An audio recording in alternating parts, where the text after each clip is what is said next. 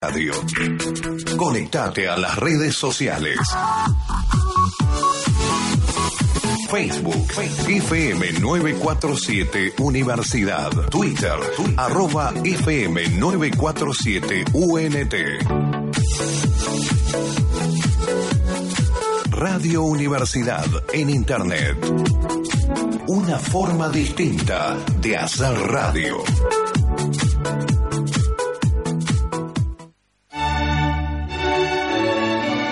Paz en el mundo. Análisis de política internacional. 30 años por Radio Universidad.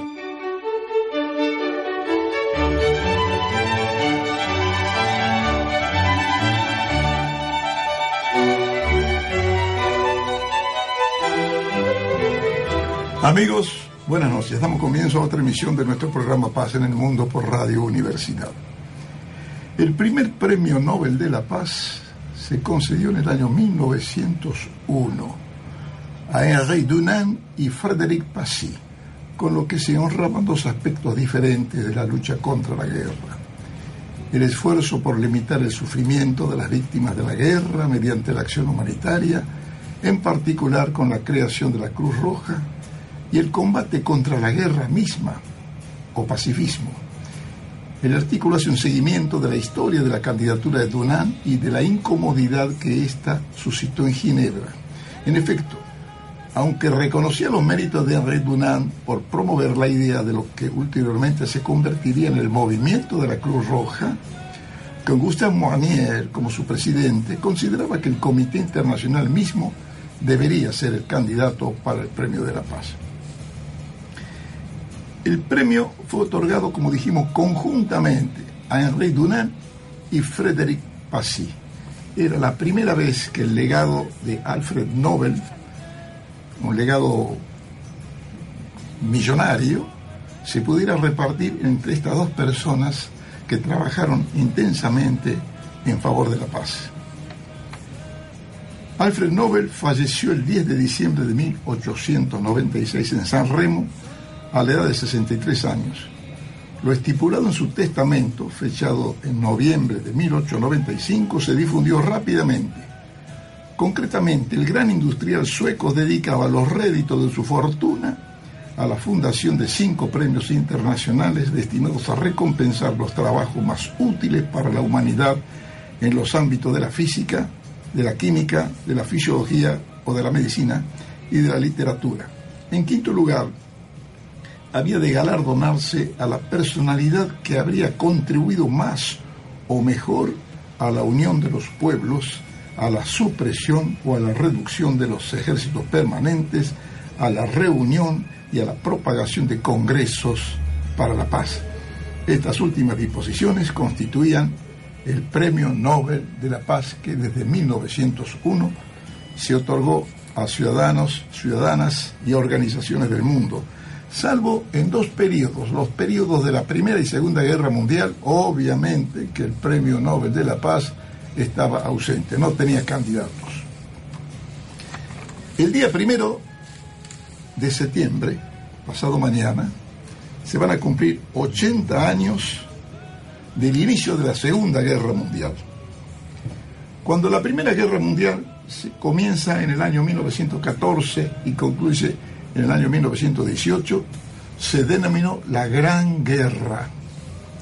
Nadie sospechaba, nadie imaginaría que sobrevendría menos de tres décadas después esta carnicería desgraciada que afrenta a la humanidad, que fue la Segunda Guerra Mundial.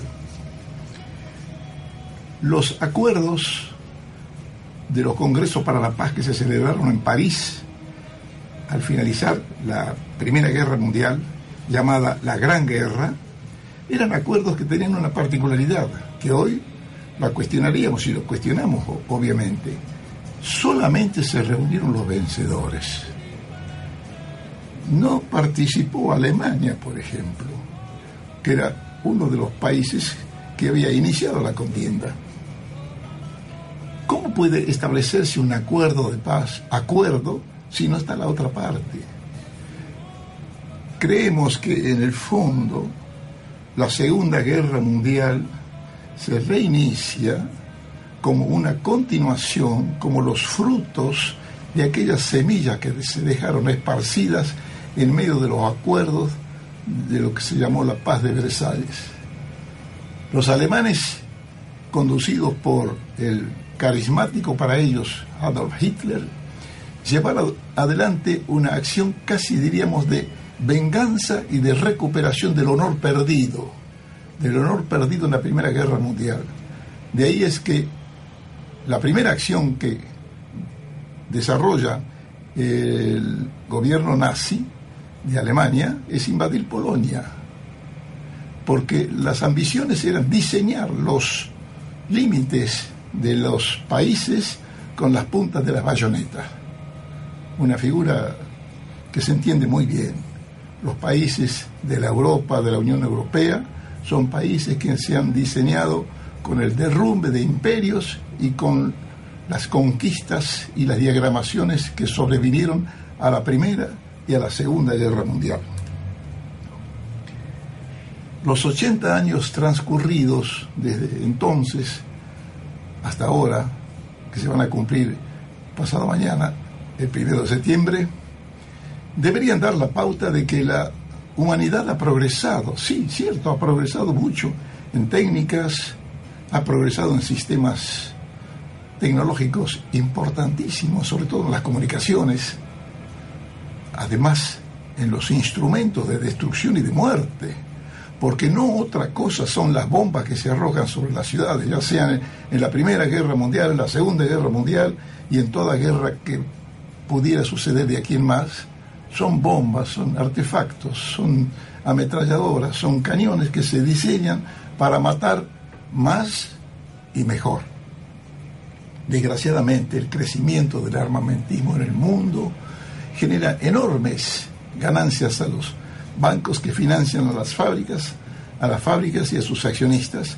Todas las fábricas, naturalmente, no venden a cualquiera, le venden solamente a los estados en los que desarrollan sus actividades. Vamos a escuchar una parte de Mercedes Sosa cantando esta canción que va a primar sobre todo el desarrollo de nuestro programa. Solo le pido a Dios de León Gieco que la guerra, que toda guerra no nos sea indiferente.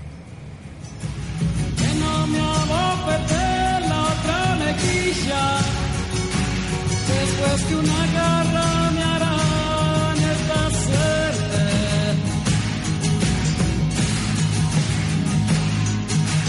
Solo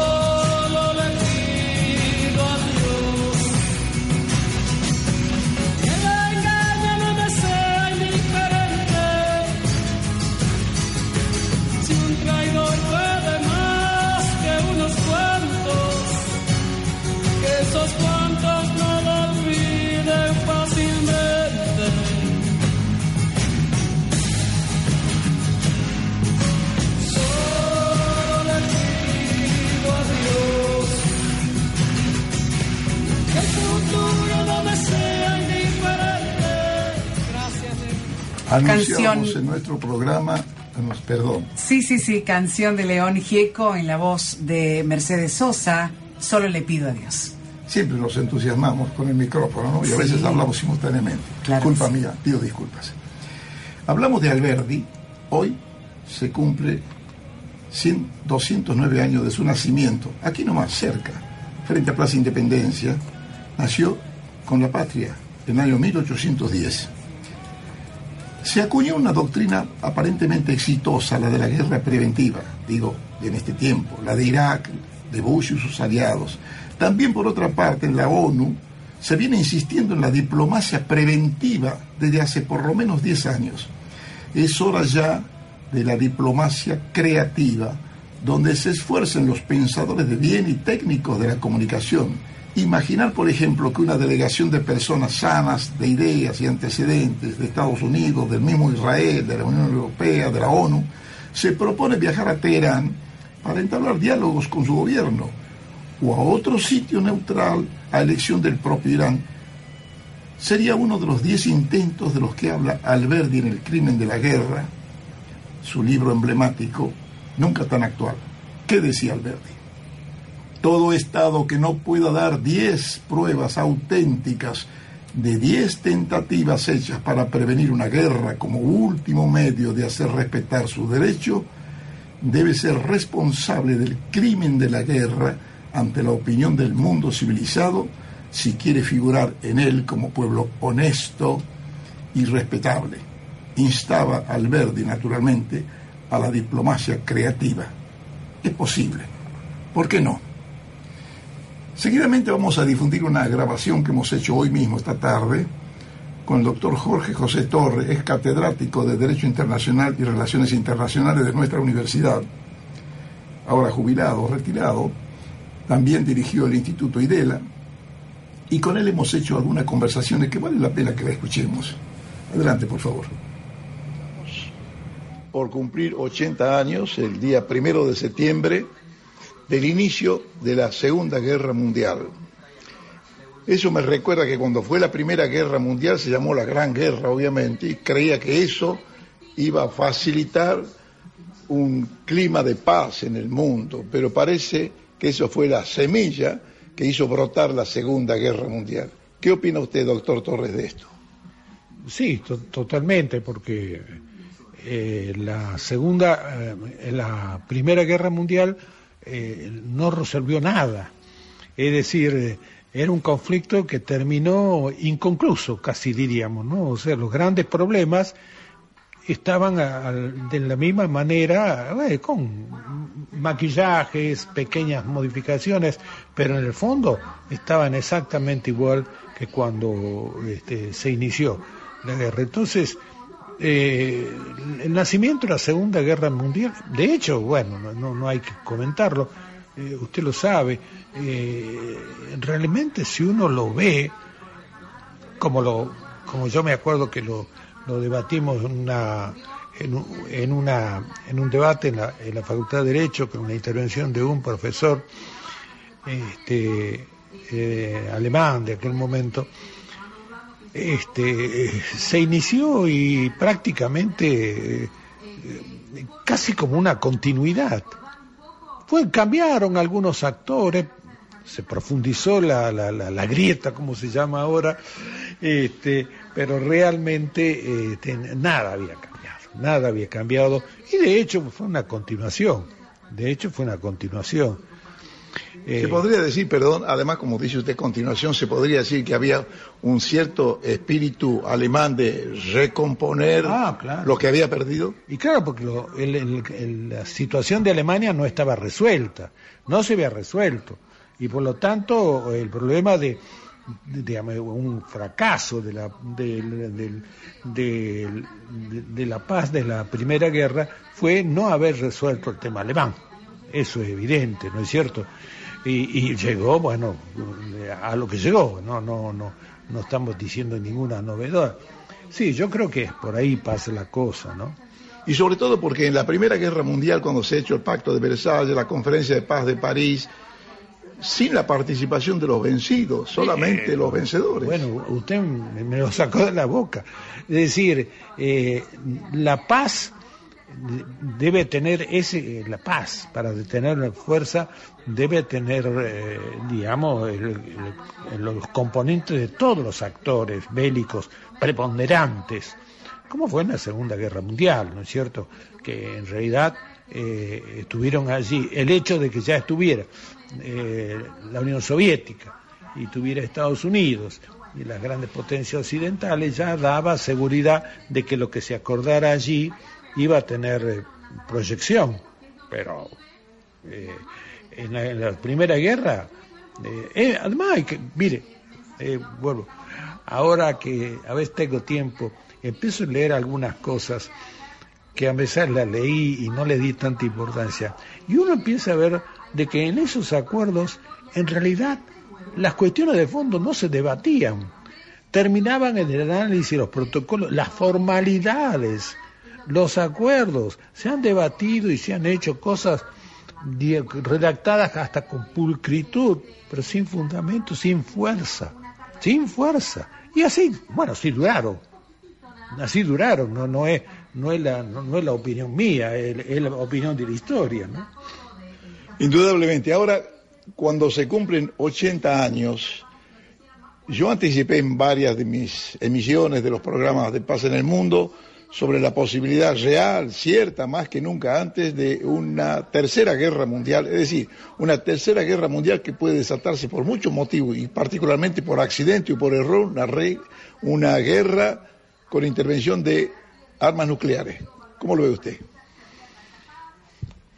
Es una, es una opinión la suya muy aventurada, pero en el mejor sentido de la palabra. No, no, no estoy diciendo que sea una cosa loca, ¿no?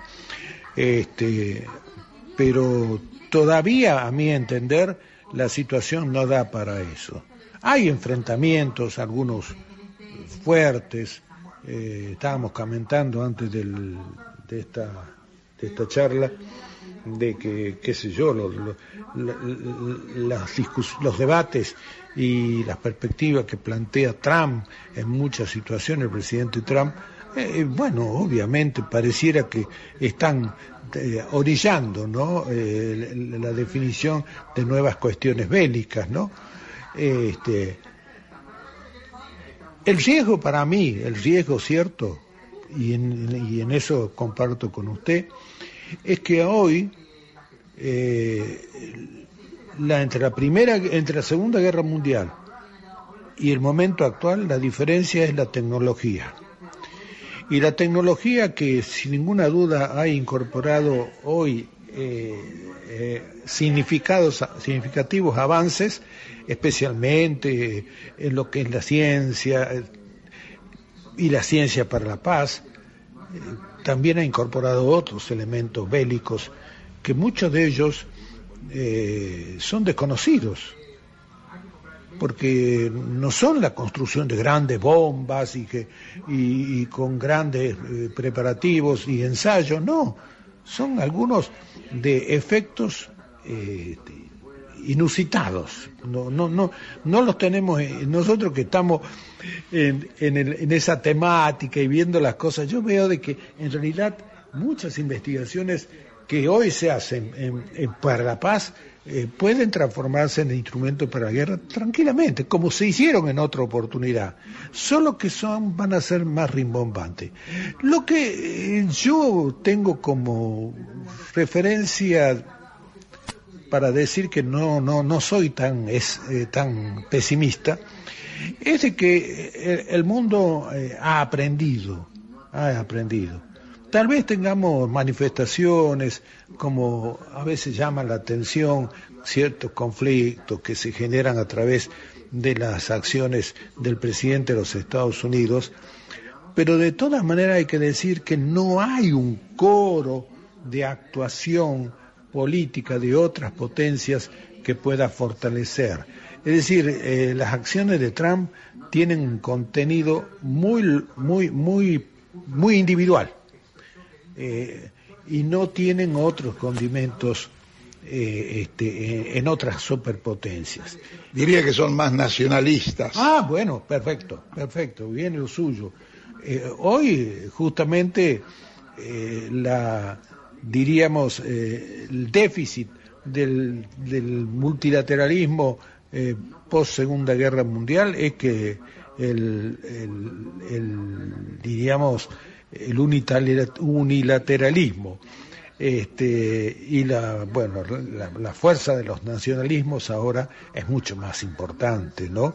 Que, que todavía tienen unos efectos fraccionarios, incluso en cuestiones no resueltas, en cuestiones que, que bueno, comentábamos antes de esta entrevista, como por ejemplo la, la, la unidad europea, que, que cada día está más, más débil, este, y con, cuestiones que uno diría, pero escúcheme una cosa, esto, eh, esto no es, en función de lo que significó la creación de la Unión Europea, esto no es serio, no, no es importante, pero sin embargo son debates actuales en Europa, ¿no?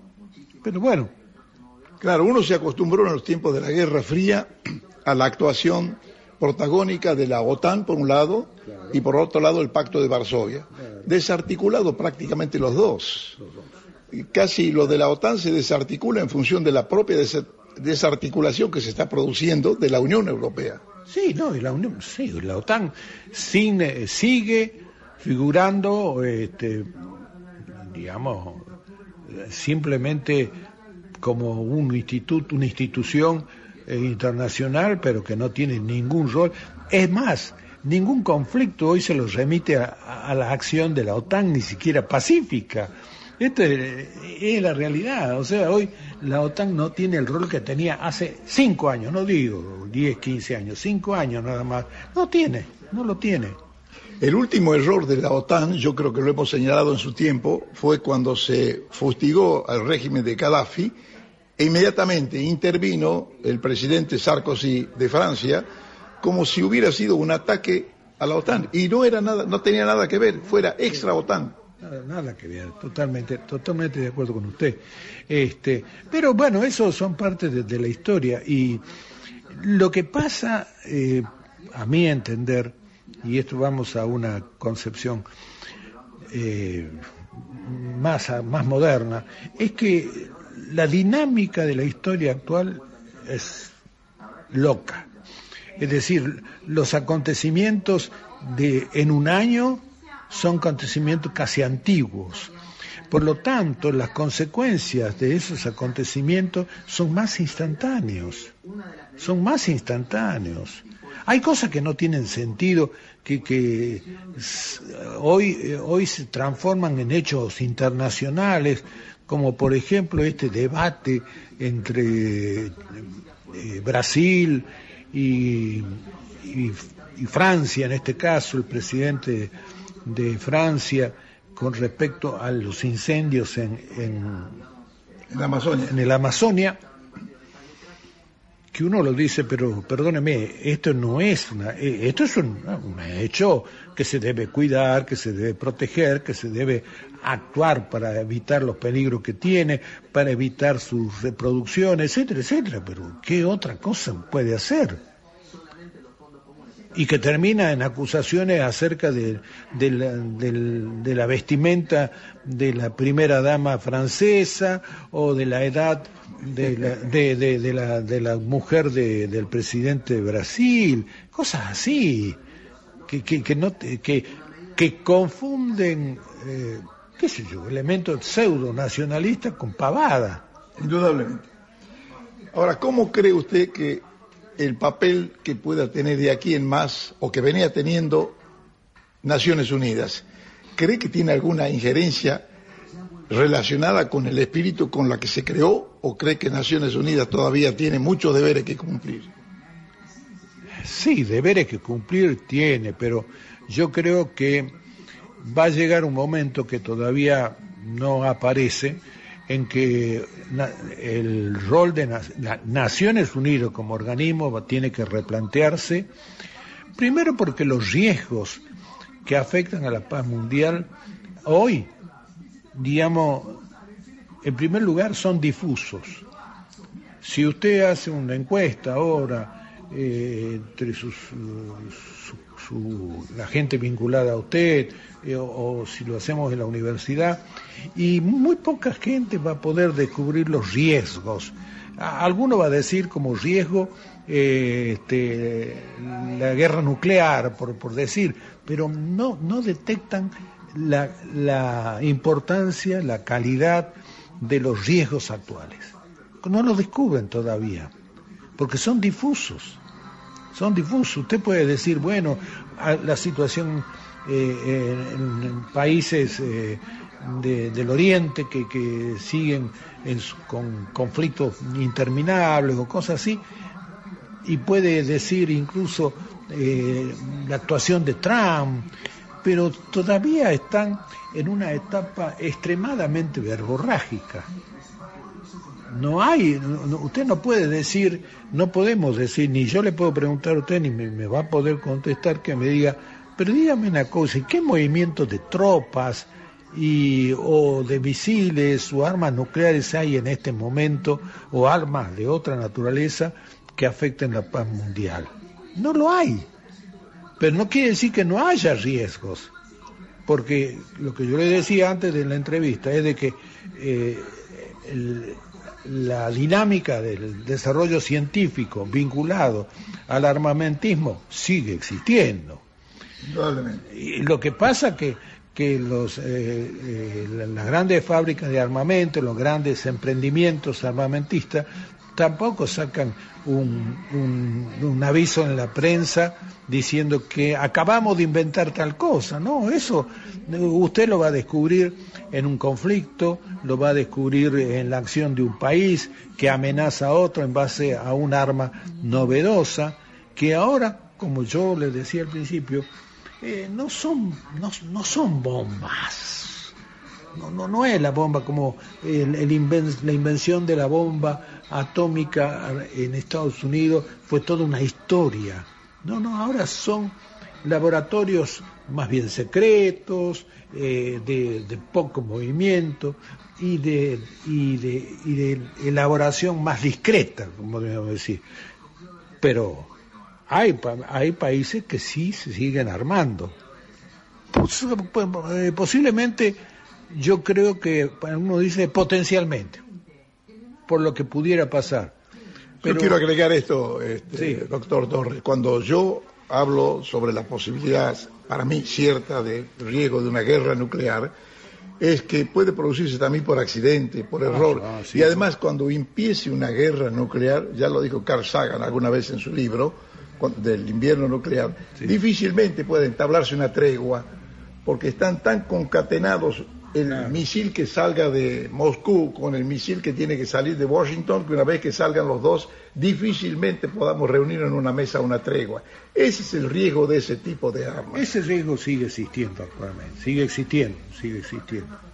De tal manera yo tengo una posición diferente en el sentido de que eh, el mundo actual eh, ha pensado en, el sentido de la paz. Yo creo que eh, si nosotros, que tenemos la edad suficiente para pensar en función de, un pasado relativamente reciente, este, pero pasado al fin, las condiciones que nosotros veíamos para eh, que la caída de una situación de paz mundial a uno de beligerancia diseminada en todo el mundo han cambiado totalmente. Pero no quiere decir que el belicismo que está en parte de la naturaleza del hombre no esté haya desaparecido. No, no creo, no creo. Yo creo de que ahora se está en una etapa digamos pacífica, pero siempre, y creo que coincidimos los dos, están latentes eh, ciertas divisiones entre los estados, entre los intereses, eh, entre el poder de ellos, que de algún modo pueden generar una fricción que genere un conflicto. Bueno, y ahora una pregunta de rigor a quien ha sido durante mucho tiempo catedrático de Derecho Internacional Público y Relaciones Internacionales. Mucho se habla del derecho internacional.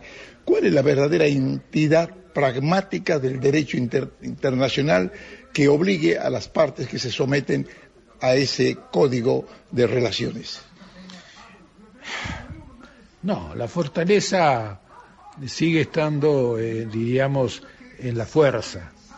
Eh, la fortaleza, el rigor para el cumplimiento del derecho internacional está ligado mucho a la fuerza, esto es, práctico. ¿no? Bueno, hemos empezado esta conversación con referencias a la, a la Segunda Guerra, a la Primera Guerra Mundial, y hemos hablado de dos grandes guerras que, que ocuparon todo el espacio terrestre.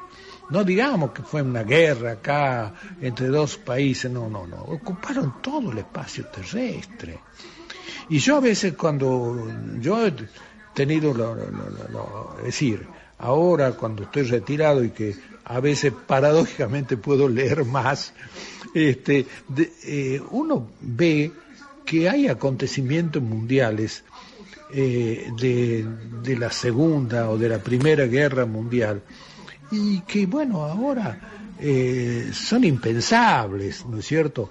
Pero en aquel momento eran actuales y además de una, de una proyección internacional.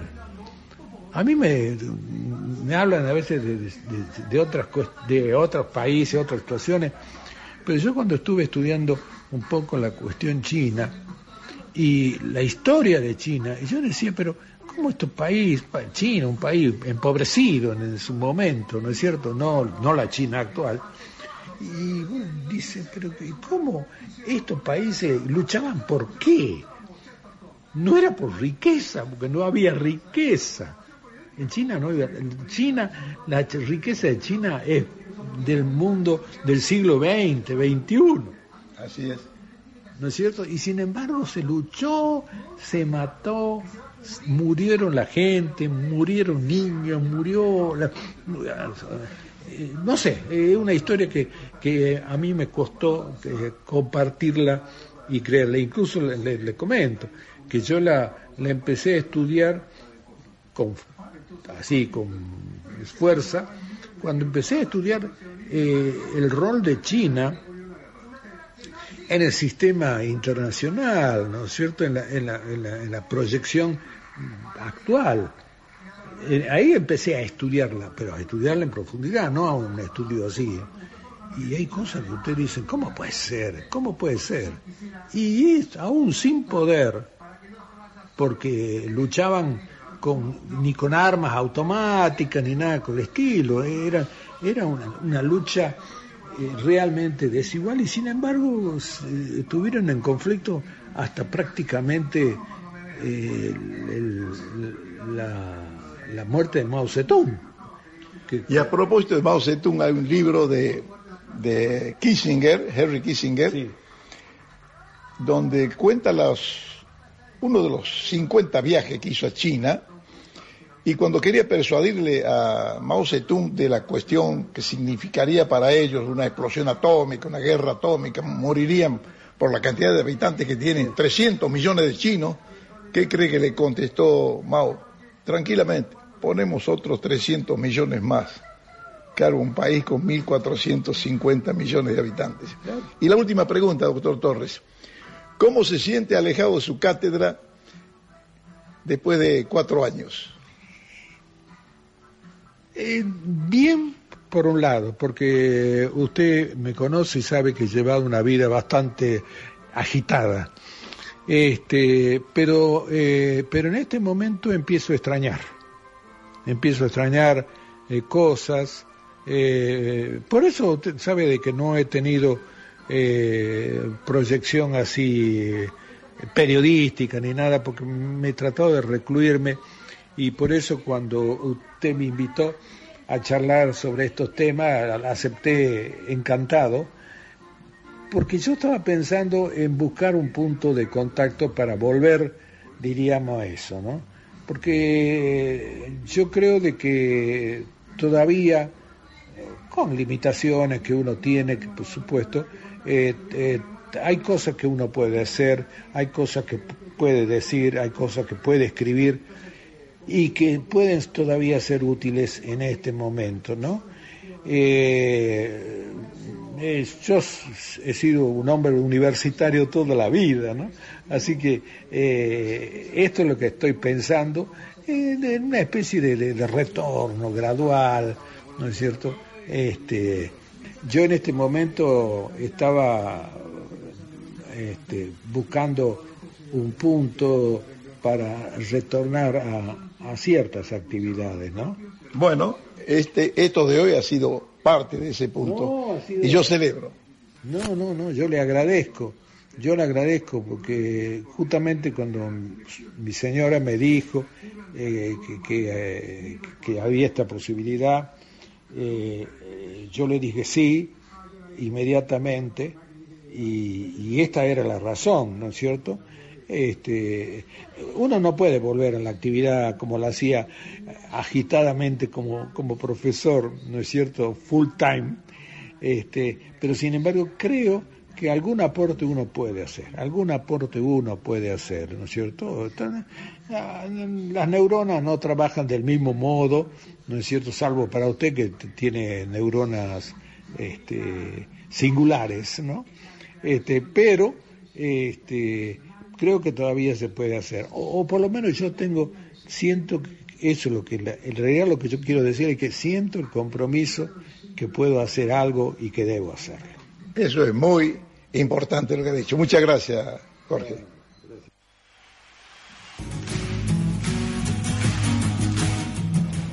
Luego de la entrevista con el doctor Torres, Jorge Torres, ex profesor de la Universidad Nacional de Tucumán de la Facultad de Derecho, en Derecho Internacional Público, vamos a dar tres cifras que creo que van a sorprender. Dicen que la Segunda Guerra Mundial, de la que se cumple el inicio dentro de 48 horas, había 60 millones de muertos. Pero para ser un poco más conservador, le digamos que son 50. Y em- hice esta operación matemática. Divido 50 millones en los seis años que duró la guerra, son 8 millones 333 mil por año. Lo dividimos por 12 meses, son 694 mil personas muertas por, me- por mes. Lo dividi por, sí, por mes. Lo dividimos por 30 días, llegamos a 23 mil personas que mueren por día. Elegimos el avión más grande del mundo, el Airbus A380, que lleva 544 pasajeros. ¿Sabe cuántos aviones por día saldrían desde Tucumán con 544 pasajeros durante los seis años que duró la guerra? 43 aviones que caen todos los días con 544 pasajeros durante seis meses. Esa es la cifra necesaria para comprender lo horrendo que fue la Segunda Guerra Mundial. Llegamos al tramo de literatura y paz a cargo de Mercedes Llenó. Propuesta para la sección Literatura y Paz se llama 105 años, más joven que nunca, más transgresor que nunca, Julio Cortázar. Y bueno, vamos a hablar de ese grande, ese otro espacio vital para los argentinos, como supo decir en algún momento la que solía parecerme simpática hasta que dejó de parecerme. Beatriz Sarlo. Él hablaba de dos espacios vitales para los argentinos, el espacio Borges y el espacio Cortázar. Hoy vamos a hablar del espacio Cortázar porque hace muy poquitos días hubi- hubiese cumplido, y digamos en presente, cumplió porque esta gente no muere nunca, esta gente siempre está viva en el universo de los escritores, de los poetas, y de no solo ellos, sino de toda la ciudadanía, de todos sus coterráneos, porque si bien Cortázar vivió toda su vida fuera, o gran parte de su vida afuera, fue un, escritor argentino que además optó por escribir toda su obra en español, lo cual no es eh, habitual, no es algo que suceda siempre entre los escritores que se vivir definitivamente a otro país. Su verdadero nombre era Julio Florencio Cortázar y nació, él dice, por eh, ca- casualidades turísticas en Ixelles, Bélgica. Su padre trabajaba en esa época, eh, justo comienzos de la Primera Guerra Mundial, 26 de agosto de 1914 es la fecha de nacimiento de Cortázar. El padre trabajaba en la diplomatura o en el consulado de, de Bélgica, entonces por eso le tocó nacer allí. pero muy pronto volvió a Argentina, sus padres se separaron, él fue hijo de un padre ausente, fenómeno que a muchos nos hace escritores. La ausencia de la madre, la ausencia del padre, sucede en un número altísimo de creadores que parece que con la literatura intentamos compensar esa falta. Cortázar murió en París el 12 de febrero de 1984. Sus características físicas fueron siempre llamativas, muy alto él, cercano a los dos metros, y su cara era la cara de un infante, de un niño, aún siendo un hombre adulto y hasta maduro, uno ve las fotos y dice, hay algo inocente ahí. Y yo creo que esa inocencia es la que lo llevó a una literatura impúdica, una literatura donde muestra y se muestra hasta las últimas consecuencias sin temores, sabiendo que es un espacio apropiado para ser, para ser íntegra y plenamente. Fue un escritor, como todos sabemos, de la más alta categoría, de la más, con las cualidades más exquisitas en el terreno de la escritura, Escribió novelas, cuentos, algunas poesías de las que no estaba del todo feliz, algún ensayo, sin renunciar también a otra actividad que, en la cual fue muy exitoso, que es la de traductor. Él optó por la nacionalidad francesa, pero sin renunciar a la nacionalidad argentina en 1981 en protesta contra el régimen militar argentino. Y ahí ya estamos viendo su toma de posición política. Él fue un socialista, un hombre de izquierda, que estuvo muy cercano a la revolución cubana y tuvo en parte de su literatura un alto contenido, un alto compromiso político y social. Como ejemplo de, de esa postura, yo siempre saco de la galera el famoso cuento Apocalipsis de Solentiname, donde nos muestra el mundo de Ernesto Cardenal, ese cura poeta tan comprometido con su pueblo nicaragüense. Ya está muy viejito, nonagenario, pero no se rinde. En ese cuento de Cortázar podemos cabalmente, lo pueden encontrar en en Google, rastreándolo por el título, Apocalipsis de Solentiname, podemos rastrearlo entonces y detectar sus eh, apuestas al régimen que él cree que es el más justo para el mundo y denunciando las atrocidades de los que no lo son. Cortázar es considerado uno de los autores más innovadores y originales de su tiempo. De eso no queda ninguna duda.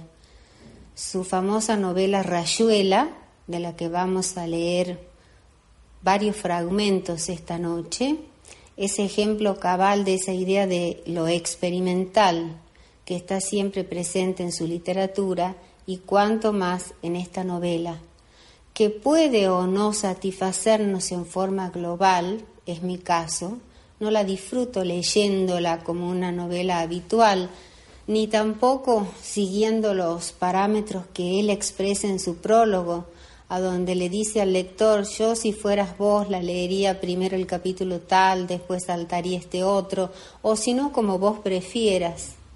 Bueno, yo prefiero leer capítulos sueltos, por ejemplo, Carta a Bebé Rocamadour. Ese es un capítulo único en la historia de la literatura, lo mismo que el capítulo 7 de esta novela, también el 8 y también el 1.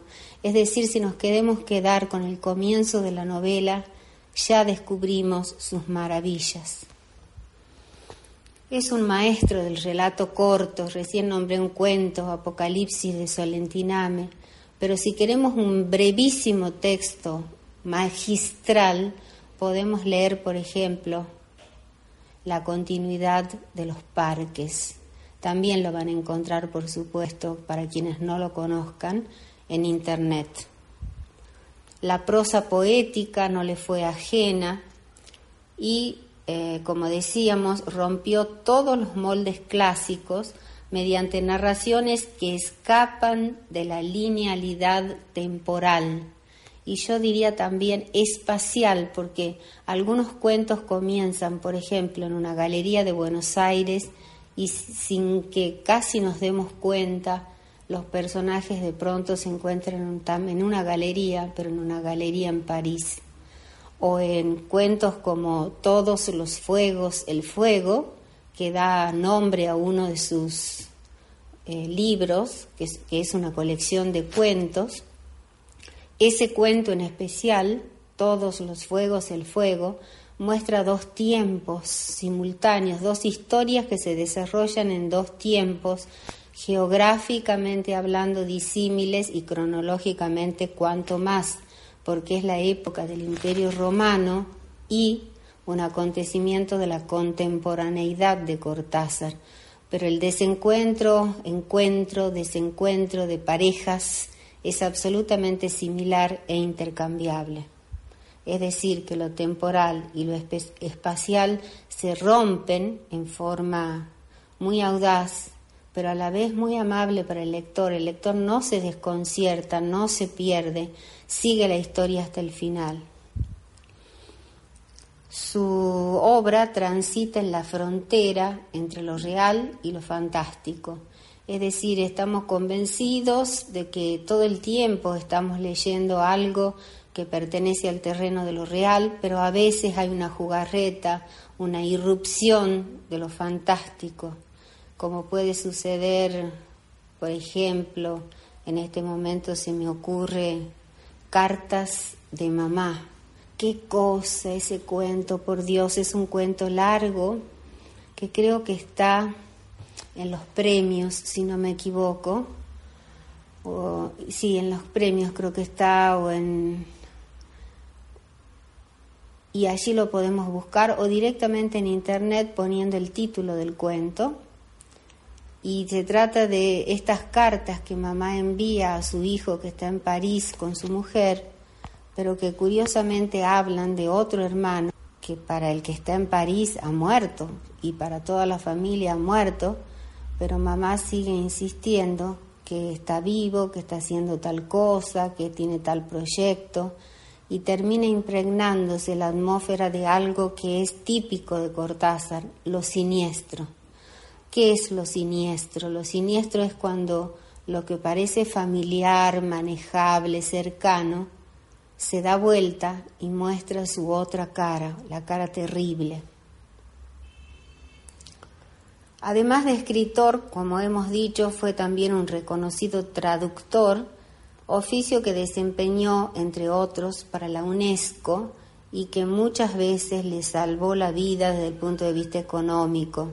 Sabemos que para los escritores él empezó como maestro en Argentina y luego siguió su trayectoria como escritor hasta que tuvo la suerte, qué suerte tuvo Cortázar, una tarde llevó un cuento a una revista de poco tiraje, pero el director de esa revista, el comité de admisión, por decirlo de alguna, de alguna manera, era nada más y nada menos que Jorge Luis Borges.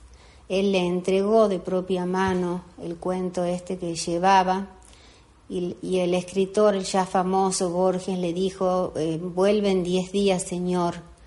Borges lo cuenta y dijo, algo así como un hombre con cara de niño, se acercó a, y a, altura descomunal se acercó a traerme este texto y antes de los diez días le hice saber que iba a ser publicado y además ilustrado por mi hermana Nora. Es decir, que la primera vez que él fue incluido en letra de molde, con el aval tan importante de un Borges, fue Casa Tomada, otro cuento imperdible que también el que no ha leído de nuestros oyentes debe ir enseguida, enseguida de escucharme a buscarlo. Les propongo ahora leer 10 fragmentos de la novela Rayuela. La novela Rayuela ha cumplido también hace relativamente poco, creo que el año pasado, 50 años de su primera edición, ¿no? Este, se, se la considera una de las 100 mejores del siglo XX. Tiene 155 capítulos. Una de las particularidades de la novela es la propuesta de lectura que, como decíamos hace rato, ofrecía el propio autor en el prólogo, la tradicional del capítulo 1 al 56 y la del tablero de dirección saltando y alternando capítulos. Acaban algunos entonces de esos fragmentos que tenemos hoy para nuestra audiencia. Capítulo 1. ¿Encontraría a la maga? Tantas veces me había bastado asomarme viniendo por la rue de Seine al arco que da al quai de Conti y apenas la luz de ceniza y olivo que flota sobre el río me dejaba distinguir las formas. Ya su silueta delgada se inscribía en el Pont des Arts, a veces andando de un lado a otro, a veces detenida en el pretil de hierro inclinada sobre el agua.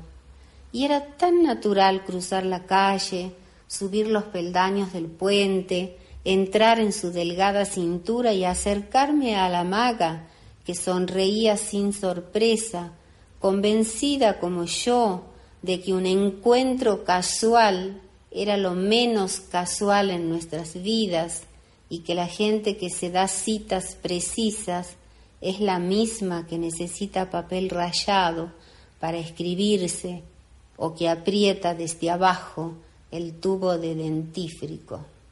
Ese capítulo 1 magistral, ¿no? Con alguna influencia de Borges, sin duda, con esto de la, la cita que no tiene nada de causal, de casual, la aparente cita azar, producto del azar. En el capítulo 2, ¿por qué stop? Por miedo de empezar las fabricaciones, son tan fáciles.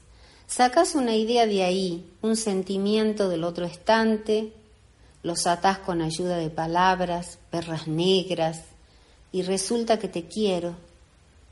Total parcial, te quiero. Total general, te amo. Así viven muchos amigos míos sin hablar de un tío y dos primos, convencidos del amor que sienten por sus esposas. De la palabra a los actos, che, en general sin verba no hay res. Lo que mucha gente llama amar consiste en elegir a una mujer y casarse con ella. La eligen, te lo juro, los he visto, como si se pudiese elegir en el amor, como si no fuera un rayo que te parte los huesos y te deje estaqueado en la mitad del patio. Vos dirás que la eligen porque la aman. Yo creo que es alberre. A Beatriz no se la elige, a Julieta no se la elige. Vos no elegís la lluvia que te va a calar hasta los huesos cuando salís de un concierto, pero estoy solo en mi pieza, caigo en artilugios de escriba, las perras negras se vengan como pueden, me mordisquean desde abajo de la mesa. Capítulo 3. Pero el amor, esa palabra, moralista Horacio, temeroso de pasiones,